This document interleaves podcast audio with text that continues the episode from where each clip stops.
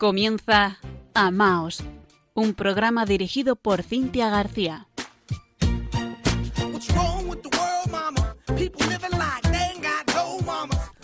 Queridos oyentes de Radio María, muy buenas noches. Se siente la alegría y el gozo de este tiempo pascual. Gracias por acompañarnos. Un lunes más les saluda Cintia García desde Murcia y les hago llegar también el saludo de nuestro querido compañero Fran Juárez desde la parte técnica. Aquí somos un pequeño equipo al que se unen de continuo todos ustedes, haciéndolo grande.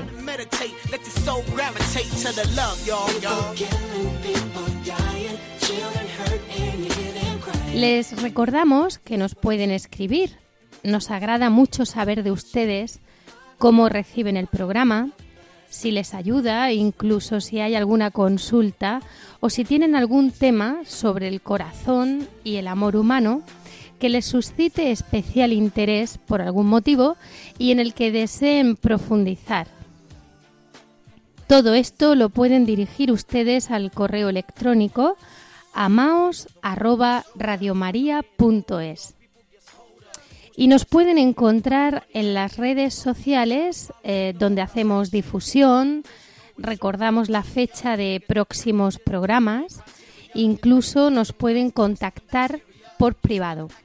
Estamos en Facebook con arroba y en Twitter con arroba amaosrm.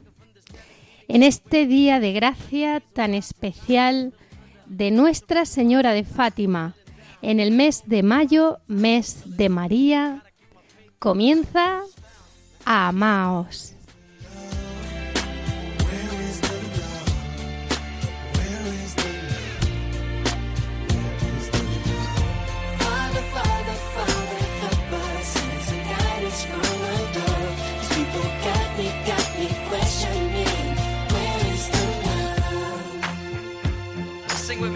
One world, one world. We only got one world, one world. That's all we got. One world,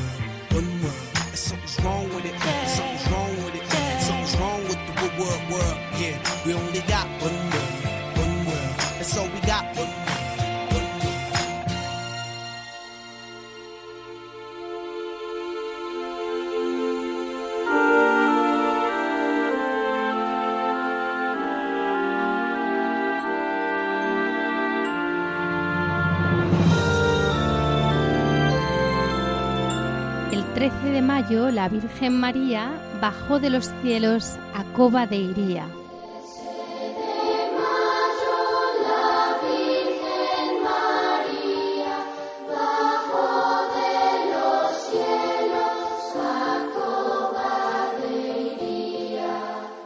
Y así fue. Es curioso porque el mensaje de Fátima es un mensaje profético y poderoso, reconocido por la Iglesia en 1930, publicado en 1967 y que sabemos que aún no ha terminado. La luz de Fátima está brillando e iluminando al mundo de hoy fuertemente.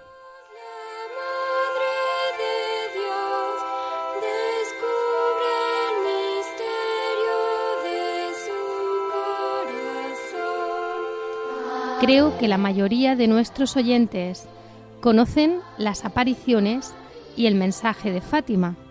Se ha hablado mucho aquí en Radio María. Primero las apariciones del Ángel de la Paz en la primavera de 1916, quien les enseñó a los niños unas oraciones de adoración y reparación a Jesús vivo y presente en el Santísimo Sacramento de la Eucaristía unas oraciones que son para nosotros hoy. Después, las apariciones de la Santísima Virgen María, que fueron seis, la primera el 13 de mayo de 1917 y la sexta el 13 de octubre de ese mismo año, cuando nuestra Madre realizó ante más de 70.000 personas el milagro que ella misma había anunciado meses antes. Hubieron conversiones, curaciones, lo captaron los medios de la época y fue algo increíble. Esta noche no vamos a recordarlo todo en detalle, pero sí aquello que conviene interiorizar y que es importante para nuestra vida y que además se relaciona con la familia.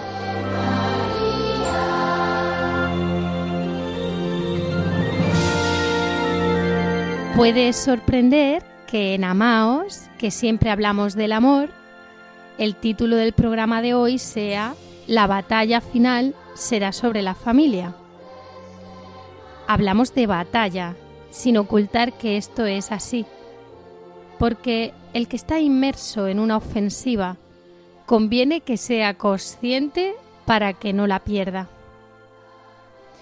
Juan Pablo II dijo en 1994, año que dedicó a las familias, que fuerzas muy poderosas luchan por descomponer la institución familiar. Les aseguro que en aquel año nadie se podía imaginar la que se nos venía encima. El ataque que hoy estamos viviendo hacia la dignidad de la persona, la vida y la familia.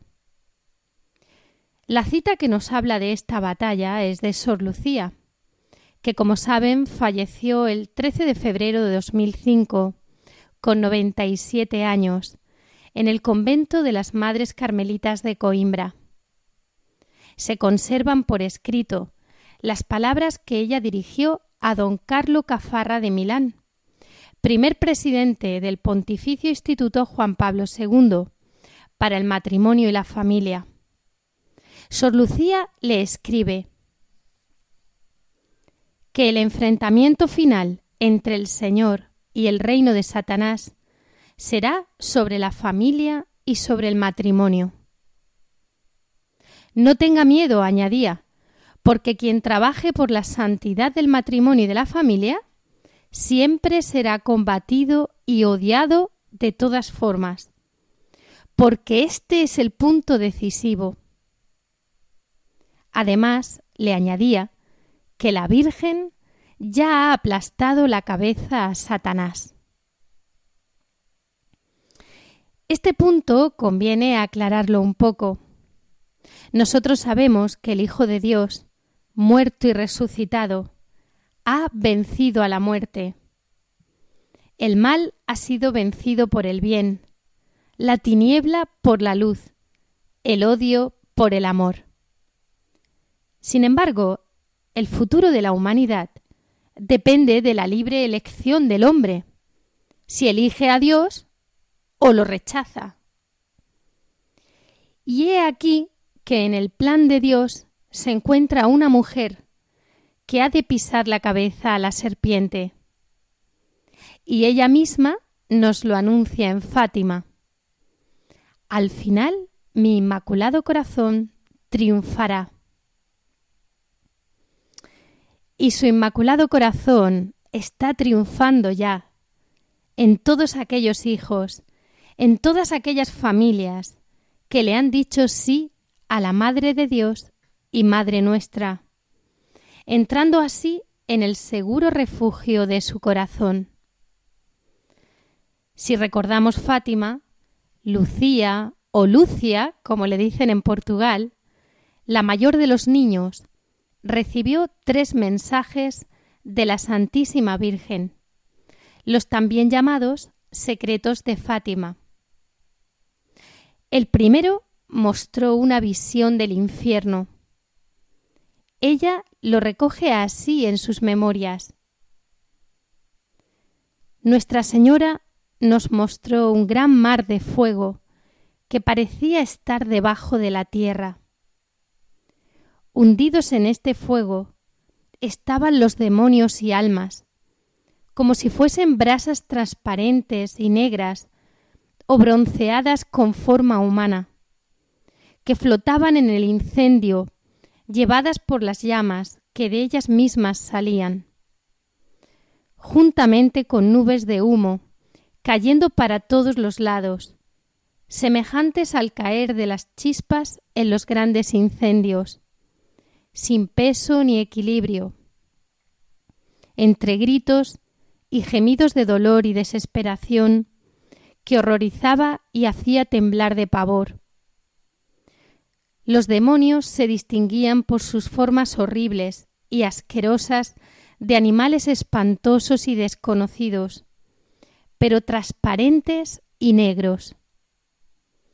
Esta visión duró un momento, y gracias a nuestra buena Madre del Cielo, que antes, en la primera aparición, nos había prevenido con la promesa de llevarnos para el cielo.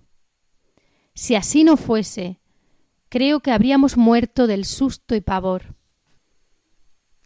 En el segundo mensaje o secreto, la Santísima Virgen María dio instrucciones sobre cómo salvar las almas del infierno y reconvertir el mundo a la cristiandad.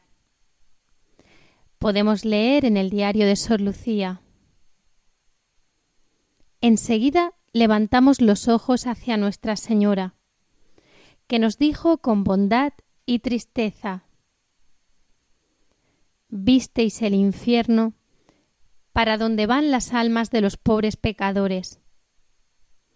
Para salvarlas, Dios quiere establecer en el mundo la devoción al Inmaculado Corazón. Si hicieran lo que digo, se salvarán muchas almas y tendrán paz. La guerra va a acabar, pero si no dejan de ofender a Dios, en el reinado de Pío XI comenzará otra peor. Cuando vean una noche alumbrada por una luz desconocida, sepan que es la señal que les da Dios de que Él va a castigar al mundo por sus crímenes, por medio de la guerra, el hambre y las persecuciones a la Iglesia y al Santo Padre. Para impedirla, vendré a pedir la consagración de Rusia a mi Inmaculado Corazón y la comunión reparadora en los primeros sábados si atendieran a mis pedidos, Rusia se convertirá y tendrán paz. Si no, esparcirá sus errores por el mundo, promoviendo guerras y persecuciones a la Iglesia. Los buenos serán martirizados. El Santo Padre tendrá mucho que sufrir. Varias naciones serán aniquiladas. Por fin mi corazón inmaculado triunfará. El Santo Padre me consagrará Rusia, que se convertirá y será concedido al mundo algún tiempo de paz. La Santísima Virgen advertía del fin de la Primera Guerra Mundial, pero también de que si la humanidad no dejaba de ofender a Dios, vendría otra guerra peor, anticipada por un signo, este signo de luz que advertía el estallido de la Segunda Guerra Mundial fue visto en toda Europa el 25 de enero de 1938. El Papa Pío XII consagró el mundo al Inmaculado Corazón de María el 31 de octubre de 1942 y se renovó seis semanas después, el 8 de diciembre. Es asombroso que a partir de este hecho comienzan a producirse toda una serie de derrotas de las tropas de Hitler en todos los frentes que estaban en guerra. Y finalmente el contenido del tercer secreto de Fátima, que estuvo oculto muchos años, hasta que San Juan Pablo II decidió publicarlo el 26 de junio del año 2000. Profetizaba, dijo él, el atentado contra su vida, que tuvo lugar el 13 de mayo de 1981, y tiene un carácter apocalíptico sobre lo que sucederá si la humanidad no acoge las llamadas a la conversión. Pero, ¿qué podemos hacer en concreto nosotros hoy, con nuestras familias, contemplando los signos de los tiempos, tanto sufrimiento y que aún se sigue ofendiendo tanto a Dios. Pues en estos tiempos, la Madre de Dios y Madre nuestra está recogiendo a las familias cristianas que se consagran a ella y las está introduciendo en lo íntimo de su corazón inmaculado, para que encuentren refugio y seguridad, aliento y defensa. Bajó del cielo para darnos su corazón inmaculado e indicarnos el camino que debemos recorrer para alcanzar la paz. Es el camino seguro en estos tiempos en los que se trazan muchos otros caminos, más fáciles y recorridos por muchos, pero que son inseguros y no llevan al encuentro con el Dios de la salvación y con el Padre de la Divina Misericordia. El camino seguro que nos lleva a acoger todo el esplendor de la verdad contenida en el Evangelio de Jesús, donde somos profundamente transformados por la gracia que trae a nuestra vida el perfume divino de la santidad, el camino seguro que nos lleva a renunciar a toda forma de pecado y de mal, para hacer la experiencia concreta de la gracia, del amor y de la pureza. El camino seguro que se abre para la plena comunión de amor entre todos nosotros, hermanos. El corazón inmaculado de María es, sobre todo en estos tiempos, el camino seguro que nos lleva a la comunión recíproca, a la comprensión, al rechazo del egoísmo y de toda división, de manera que se pueda realizar finalmente el mandamiento nuevo que nos dio Jesús. Amaos los unos a los otros, como yo os he amado. María es la madre y la reina de las familias. Vigila nuestras vidas, toma a pecho nuestros problemas, se interesa por nuestro bien espiritual y material.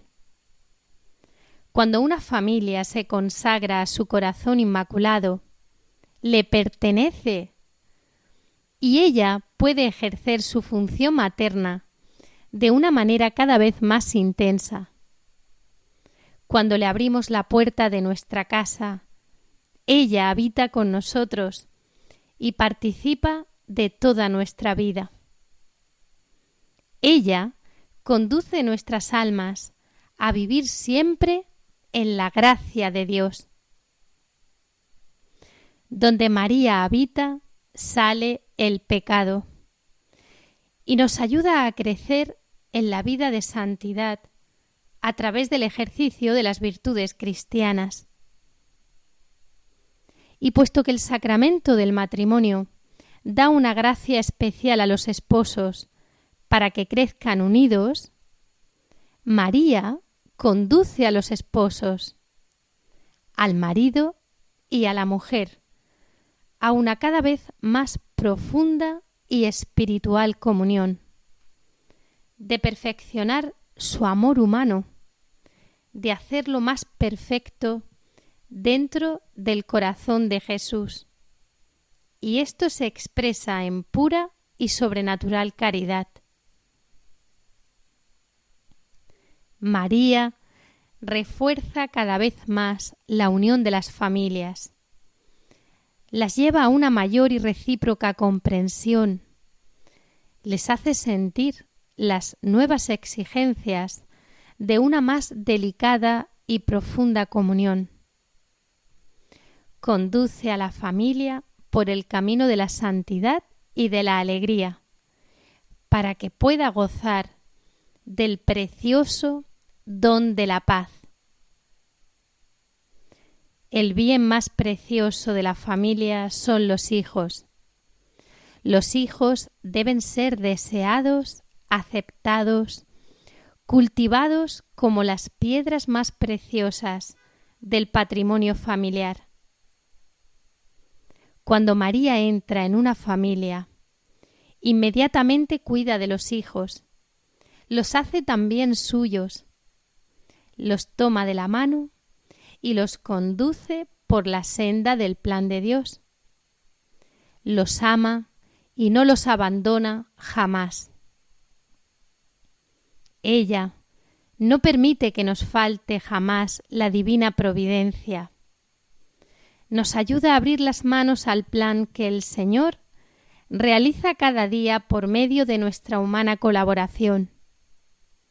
Ella nos ayuda a realizar el designio de la voluntad de Dios, volviendo nuestro trabajo espiritualmente más fecundo.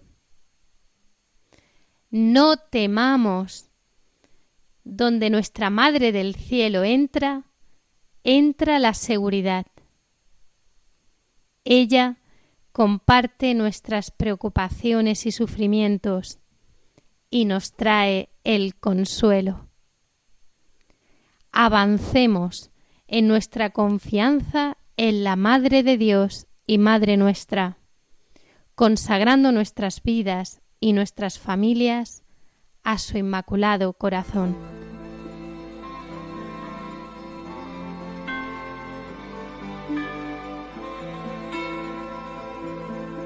Es verdad que hace tiempo que te tengo en el olvido, ni rezo, ni me acuerdo de llevarte rosas rojas al altar. Es verdad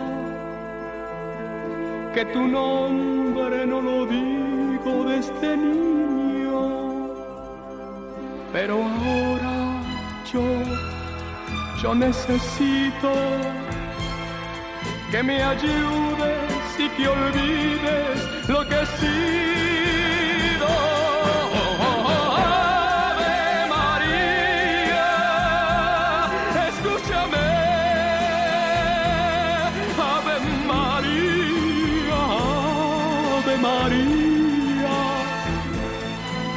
tú sabes que yo la quiero y es todo lo que tengo. Ave María, escúchame. Ave María, Ave María, te pido que no termine nuestro amor.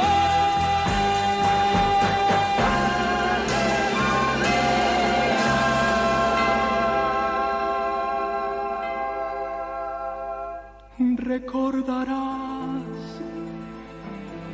aquellas flores que adornaban tu capilla, eran mías, solo mías las robaba por las noches para ti. Recordarás cuántas veces te he de rodillas. Mis amigos se reían al mirarme, se reían, se reían.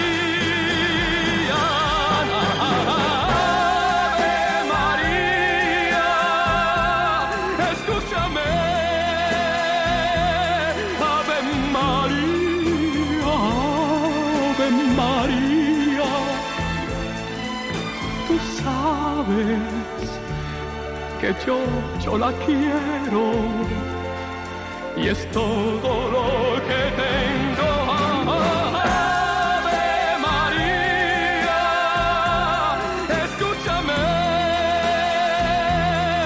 Ave María, Ave María,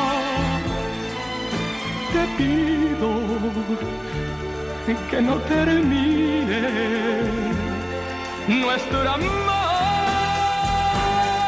nuestro amor, nuestro amor.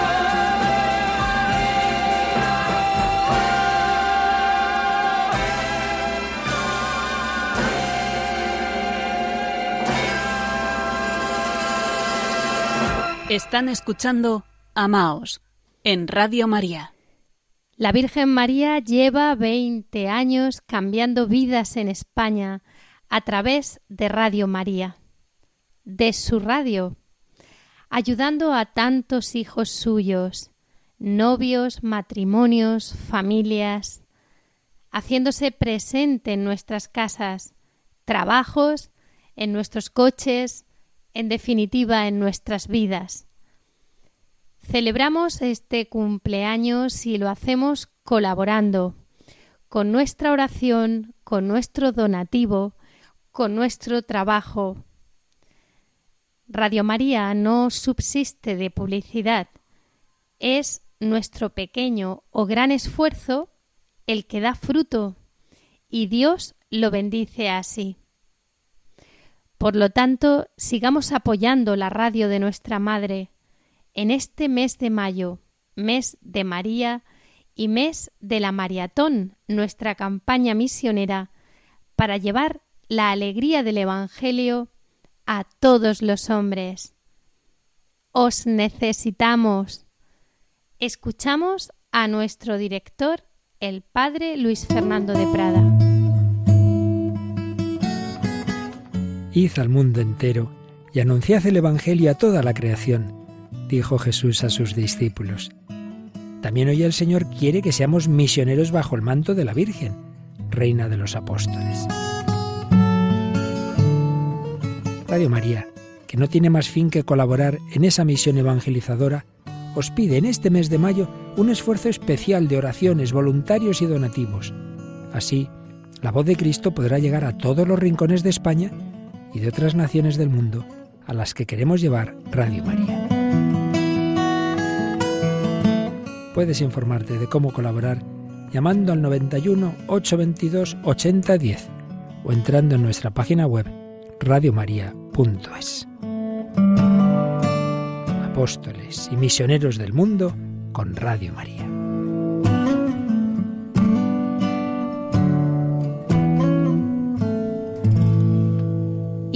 El pasado día 4 de abril, coincidiendo con el centenario de la partida al cielo de San Francisco Marto, uno de los pastorcitos de Fátima, surgió una luz desde allí que abarcó al mundo entero.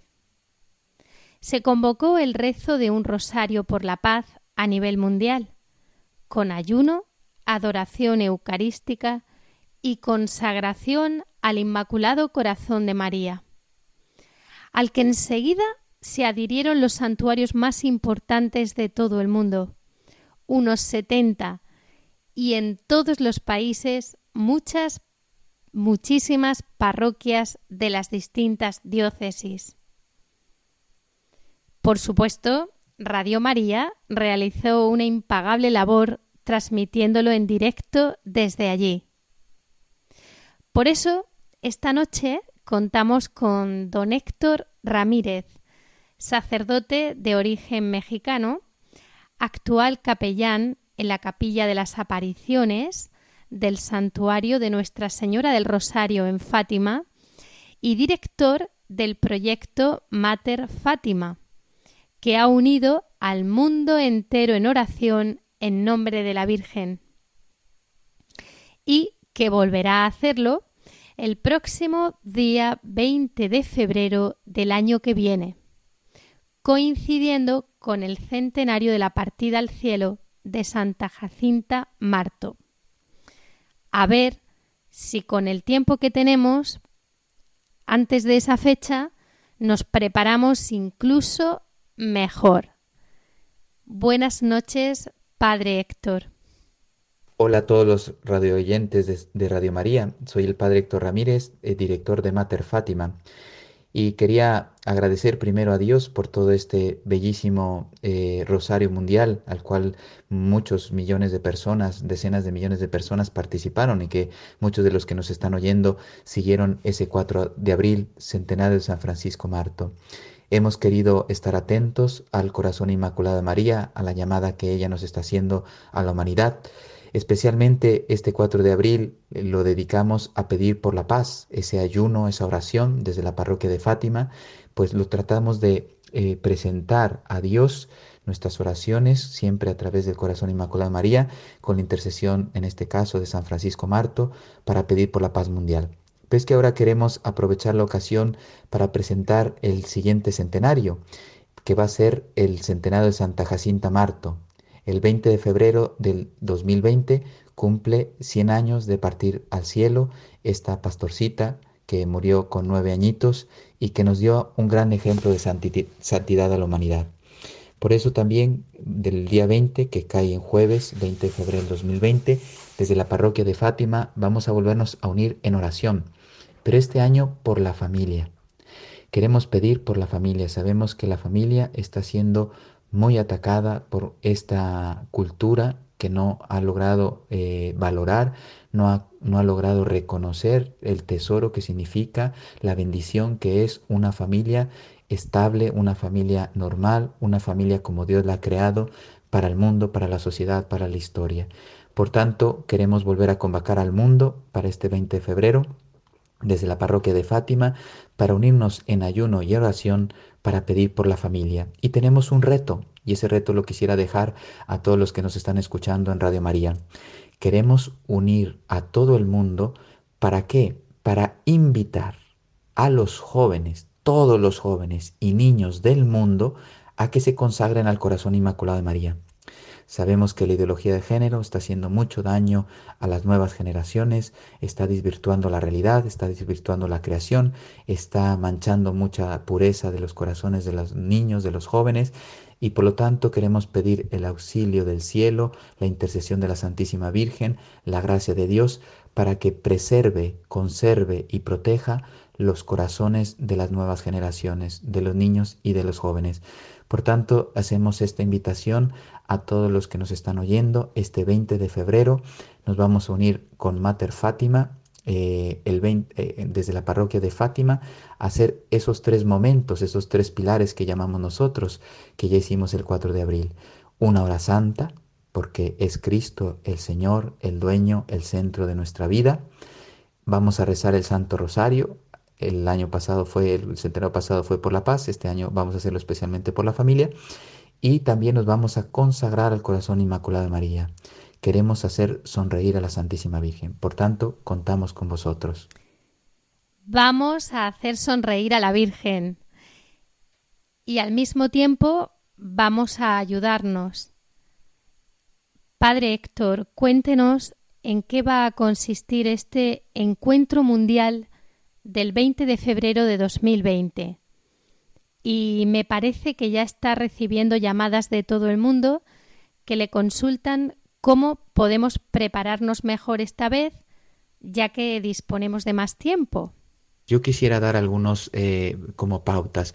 Voy a contar, es eh, como ahora eh, ya no lo han escuchado, nos queremos enfocar sobre todo, no solamente, pero sobre todo a consagrar a los niños y jóvenes del mundo, sin dejar fuera a los adultos, lógicamente, a los padres de familia, a todos los adultos. Pero voy a contar una historia para comprender el mensaje de Fátima y qué es lo que espera de nosotros. Primero, eh, la Santísima Virgen, vamos a usar una imagen, ella nos dejó, especialmente a los pastorcitos, y los pastorcitos nos lo han comunicado, nos ha dejado una escalera. Esa escalera tiene 10 peldaños, que los voy a eh, eh, decir rápidamente.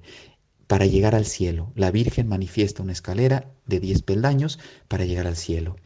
El primer peldaño, la Santísima Trinidad. Después ya habrá tiempo para explicarlo, etcétera. Lógicamente, el centro de nuestras vidas es Dios. Y por eso es muy importante entrar eh, en el conocimiento, el seguimiento de, de, María, conociendo a Dios en nuestros corazones. Es a donde nos quiere llevar la Virgen. Segundo peldaño, la reparación de los corazones de Jesús y María. Tercero, la Eucaristía. Cuarto, el rosario, especialmente, lo decía la Virgen, aquí en Cobadería, por la paz, pero en esta ocasión lo vamos también a ofrecer, además de la paz, por la familia, porque es algo muy importante en el día de hoy. La penitencia y el, ofrecimiento del sufrimiento por la conversión de los pobres pecadores sería el siguiente peldaño. La Iglesia Católica, con todos sus elementos, San José, el Santo Padre, los sacerdotes y especialmente el sacramento de la confesión. El octavo peldaño invitamos, nos invita a la Virgen a la conversión y a la santidad de vida como lo vivieron los pastorcitos. El noveno pues escuchar la palabra de Dios en nuestros corazones y dejar que esa palabra fecunde a través del Espíritu Santo. Y por último, lo que le llamamos en la iglesia los novísimos. La Santísima Virgen vino del cielo, les prometió el cielo a los pastorcitos que iban a ir al cielo, les comentó que una de sus amiguitas que había muerto estaba en el purgatorio, por lo tanto necesitaba oraciones para que pasara al cielo. Y también ella en Fátima mostró el infierno donde los pecadores, si no se convierten, pueden pasar un sufrimiento terrible eternamente. Bueno, pues esos diez pilares o esos diez escalones son la escalera que la Santísima Virgen dejó en Fátima para llegar al cielo. Pero los niños ¿eh? el tema de las escaleras, eh, subir, pues requiere eh, un esfuerzo, una perseverancia, una lucha, una constancia para poder perseverar y llegar hasta esa cima. Bueno, pues los pastorcitos tienen tres vitaminas que van a llevar en su morral, en su zorrón, en su, en su mochila. Y esas tres vitaminas es una oración muy motivadora que la Virgen les dejó aquí en Fátima, que les decía, todo lo que hagáis, siempre decid, Señor, por tu amor, primera vitamina, el amor de Dios es lo que nos hace movernos y entregar la vida eh, por amor a Él. Segundo, por todo hacerlo por la conversión de los pobres pecadores. Segundo, vitamina, amar a Dios sobre todas las cosas, dice el Evangelio, y amar al prójimo como a ti mismo. Pues por lo tanto, queremos lo mejor para el prójimo, que llegue al cielo. Y tercera vitamina, como decía aquí la Virgen en, en Fátima, decía, y reparar el corazón inmaculado de María. Pues ella está muy ofendida porque sus hijos no le aman, no le conocen, le ofenden, le blasfemian, pues eh, reparar ese corazón que está muy ofendido. Y esas vitaminas no se van a acabar porque, y precisamente este es el sentido de Mater Fátima, tenemos tres fuentes para continuamente renovar esas vitaminas en nuestra vida y poder perseverar hasta el cielo subiendo esos diez escalones. ¿Cuáles son esos tres elementos que mantienen vivas esas vitaminas y nos dan fuerza? Primero, la adoración eucarística. Por eso ese 20 de, abril, eh, de, febrero, perdón, vamos a hacer una hora santa, nutrir nuestro corazón de amor, especialmente contemplando a Jesús en la Eucaristía. Segundo, vamos a pedir a través del Santo Rosario la conversión de los pobres pecadores, que la Virgen lleve muchas almas al cielo. Y tercero, nos vamos a consagrar para reparar el corazón inmaculado de María, pero también como es el lema de Mater Fátima, queremos hacer sonreír a la Virgen. Padre Héctor, ¿cuáles son las intenciones concretas por las que pediremos en cada misterio del Rosario Mundial del próximo 20 de febrero de 2020? Las intenciones son varias. Sabemos que un rosario cuenta de cinco decenas, pues cada decena tiene una intención. La primera la vamos a dedicar a los niños, voy a comentar las, las intenciones que están dentro de ese ámbito de la niñez, de la infancia. Primero, que sean aceptados y amados desde su concepción, que se ame la vida y no se trunque la vida desde el seno materno, que conserven la pureza del corazón, que ayudemos a que los niños se mantengan puros, porque ellos pueden ver a Dios de una forma especial, como lo hicieron y lo mostraron los pastorcitos. Que conozcan a Dios por el bautizo, que reconozcan ese don y la formación católica. Por eso es muy importante la, educación católica en los colegios y también la, formación en la fe a través de las parroquias y en las familias. Y que amen a María como su madre y maestra y guía de su vida. Después viene eh, los, los adolescentes. Vamos a pedir por los adolescentes para que la Santísima Virgen les proteja el corazón de una forma muy, muy especial. Ustedes saben que la adolescencia es una etapa crucial.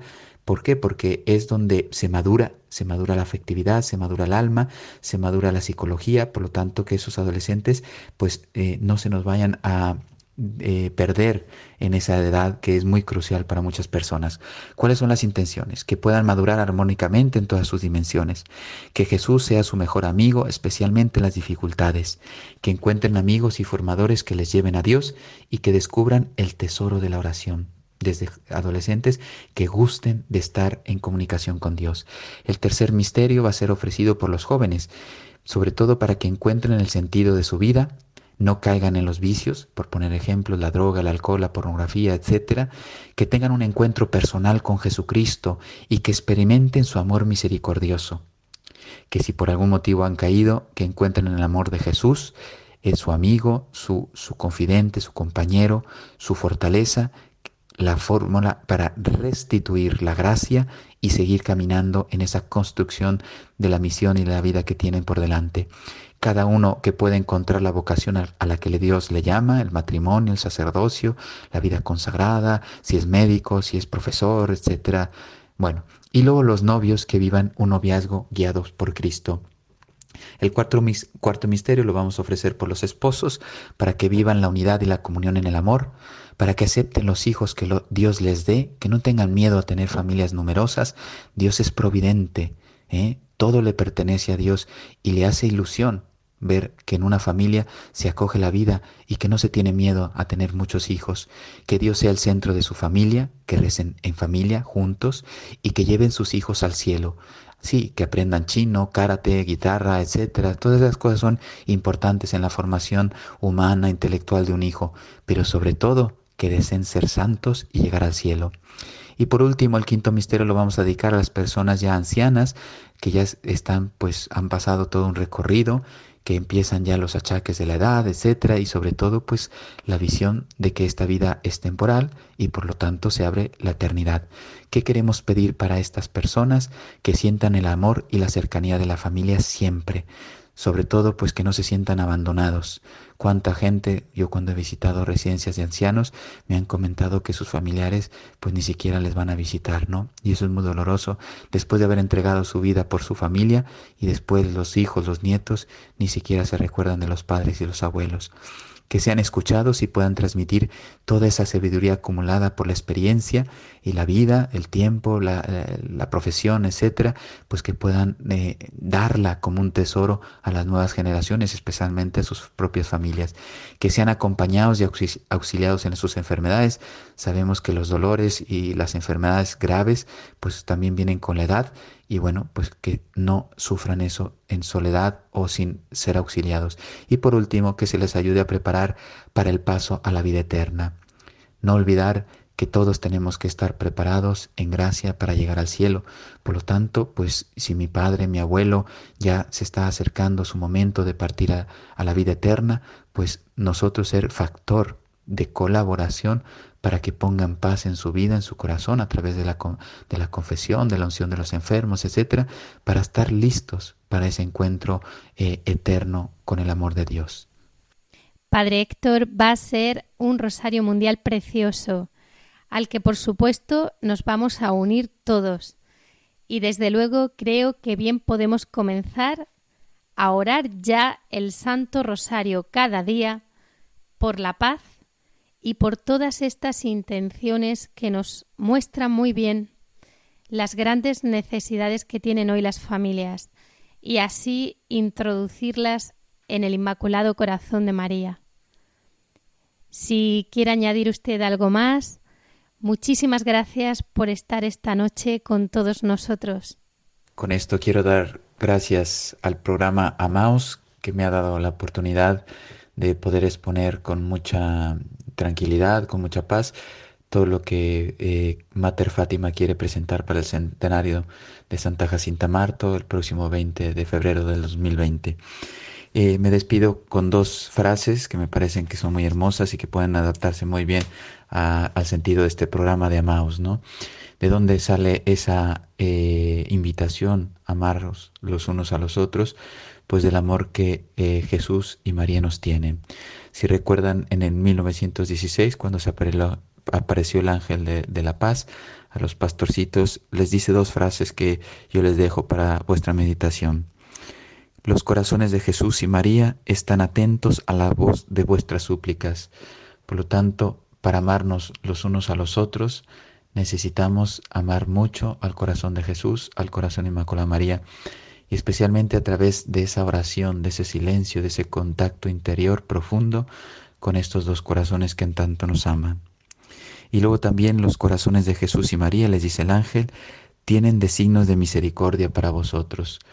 Todos tenemos una misión, que es amar a Dios con todo nuestro corazón y amar al prójimo como a nosotros mismos, especialmente buscando su salvación. Por lo tanto, invito a todos los oyentes de Amaos, pues que escuchando estas palabras del ángel también penetren en vuestro corazón y que salgamos al mundo a llevar la buena noticia de Cristo, la buena noticia de la resurrección, la buena noticia de la salvación.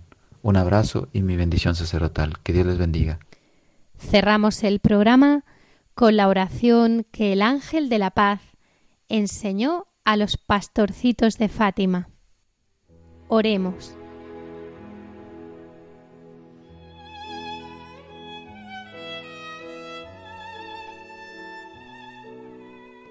Dios mío, yo creo, adoro, espero y os amo. Os pido perdón por los que no creen, no adoran, no esperan y no os aman.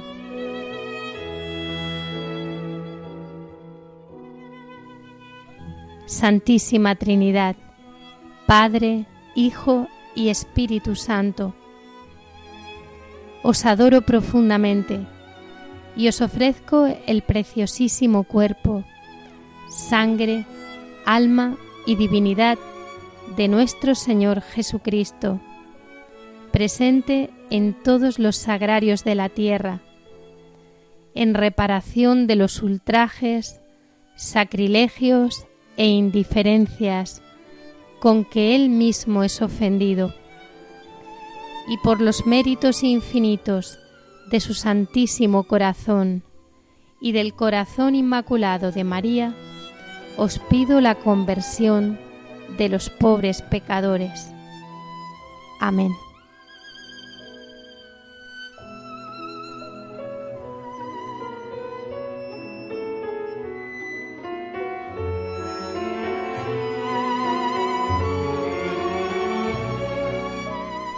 Gracias por su compañía. Esperamos sus sugerencias, comentarios, preguntas a través del correo electrónico amaos@radiomaria.es. Como saben, tenemos una nueva cita en cuatro semanas. El lunes 10 de junio a las 21 horas, justo el lunes tras Pentecostés, que celebramos la memoria de la bienaventurada Virgen María, Madre de la Iglesia. Hasta entonces, sigan escuchando la programación de Radio María y amaos. Un saludo y que Dios les bendiga.